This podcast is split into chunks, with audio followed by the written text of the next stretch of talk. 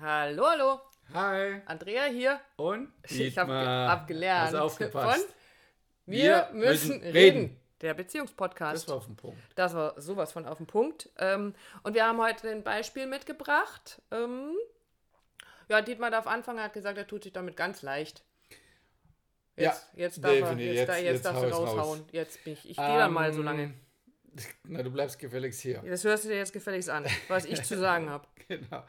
Also der Punkt ist der, ähm, Sei vorsichtig, was du sagst. als ob.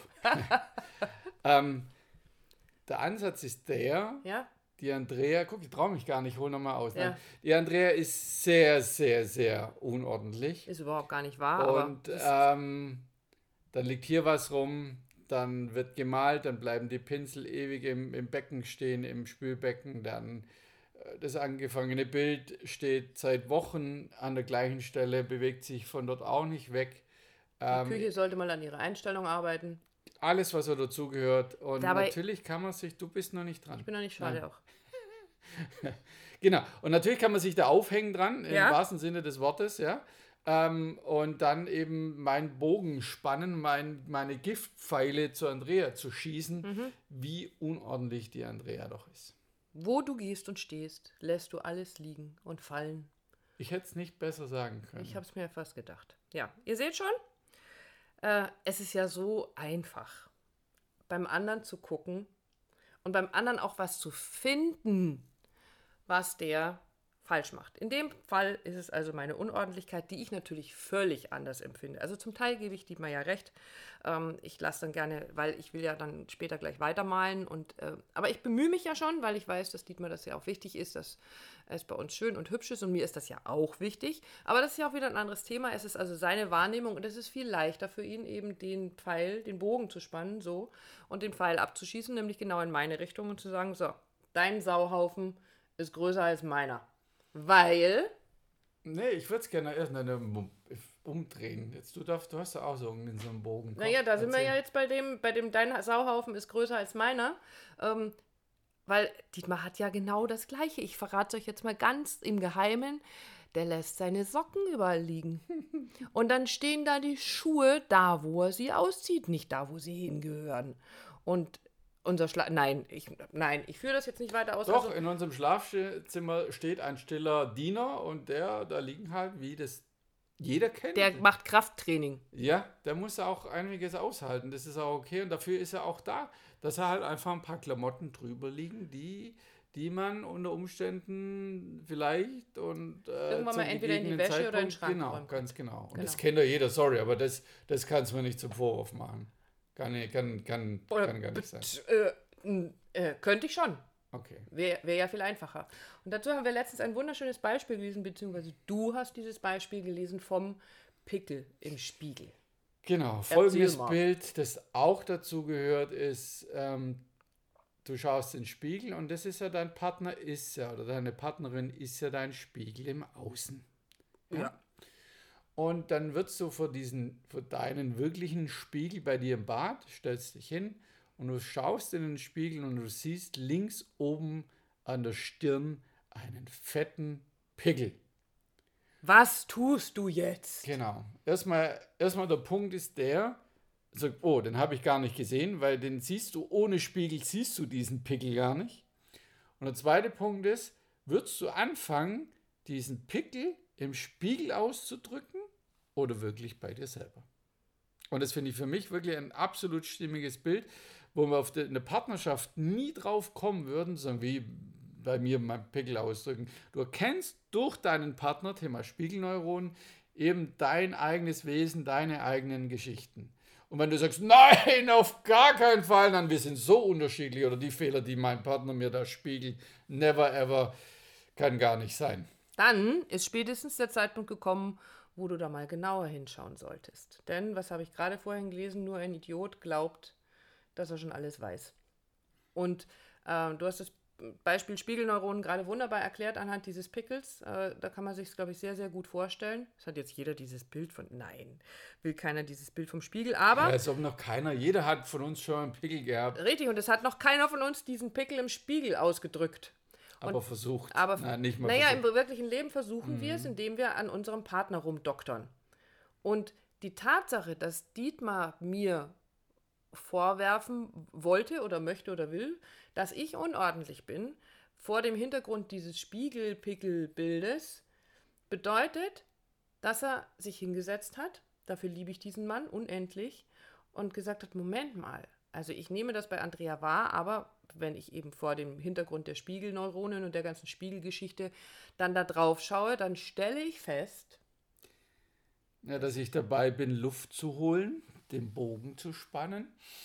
So, also jetzt reicht's, jetzt lege ich los, jetzt packe ich die Keule aus oder jetzt schieße Mhm. den Pfeil ab und komme aber erstmal runter und sage, was spiegelt mir Andreas Unordentlichkeit? naja, der Punkt ist der, wie es mir hilft, Mhm. ist so dieses, was auch immer ich meinem Partner vorwerfe oder meiner Partnerin, kann ich mir selber vorwerfen. Und das ist so, das habe ich vor Jahren schon angefangen. Ist am Anfang ziemlich hässlich, weil, sorry, also du bist ja unordentlich, nicht ich. Also wie kann ich mir selber Unordnung vorwerfen? Aber wenn ich eben erstmal innehalte und kurz Luft hole, bevor ich den abschieße und mir wirklich die Frage stelle, ja, was will ich der Andrea da vorwerfen und wo ist das bei mir? Und dann muss man, ist eine Übung auch in Ehrlichkeit, ja, weil natürlich ist man Ja. dann, nee, ich bin die Ordnung in Person, ja. Ähm, und dann kurz innehalten und sagt, stimmt das wirklich? Bin ich wirklich so ordentlich, wie ich das Andrea quasi jetzt vorwerfen würde, wie sie es nicht ist? Und bleiben wir bei dem Thema Ordnung, wenn ich halt so kurz mal innehalte, kurz mal durchschnaufe, mal den Druck rauslasse, bevor ich den Pfeil abschieße und dann so durchgehe durch die Wohnung, durch das Schlafzimmer, ja, sagen, ja, da steht schon so, liegt schon so Ich halte einiges. das Mikro ein Stückchen näher hin, dass man es besser hören kann. Nee, es muss man nicht auspassen. und ja, meine Socken kann gut sein, dass die da rumliegen. Ja, das sind Schuhe. Na, Schuhe ziehen natürlich dort aus, wo ich, äh, wo ich stehe. Und dann stehen die da, aber die muss ich nachher wieder anziehen. Und Mhm. du merkst schon, dann wird es ein bisschen ruhiger, das verliert seine Energie.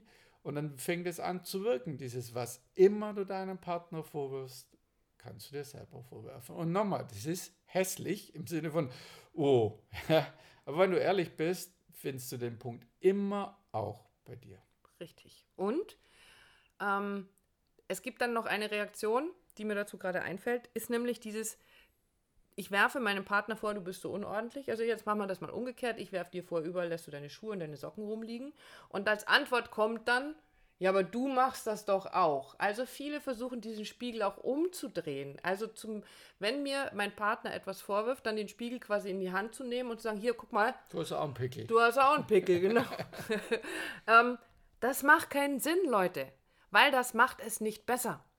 Wenn ich das Empfinden habe, dass äh, mich da etwas stört, dann ist die eine Möglichkeit natürlich, dem anderen zu sagen, du, mich stört, das könntest du deine Socken da bitte wegräumen oder könntest du dein Mahlzeug bitte aufräumen. Das andere ist aber ja in diesen, in diesen ekligen Vorwurf zu gehen und zu vergessen, dass man sich selber reflektieren sollte und gucken soll, ah, das habe ich auch. Weil dadurch kann nämlich was sehr, sehr Schönes passieren. Ähm, du kannst quasi Frieden schließen mit dieser Unart, weil das, es geht ja auch immer um eine Lösung, die dabei am Ende rauskommen soll.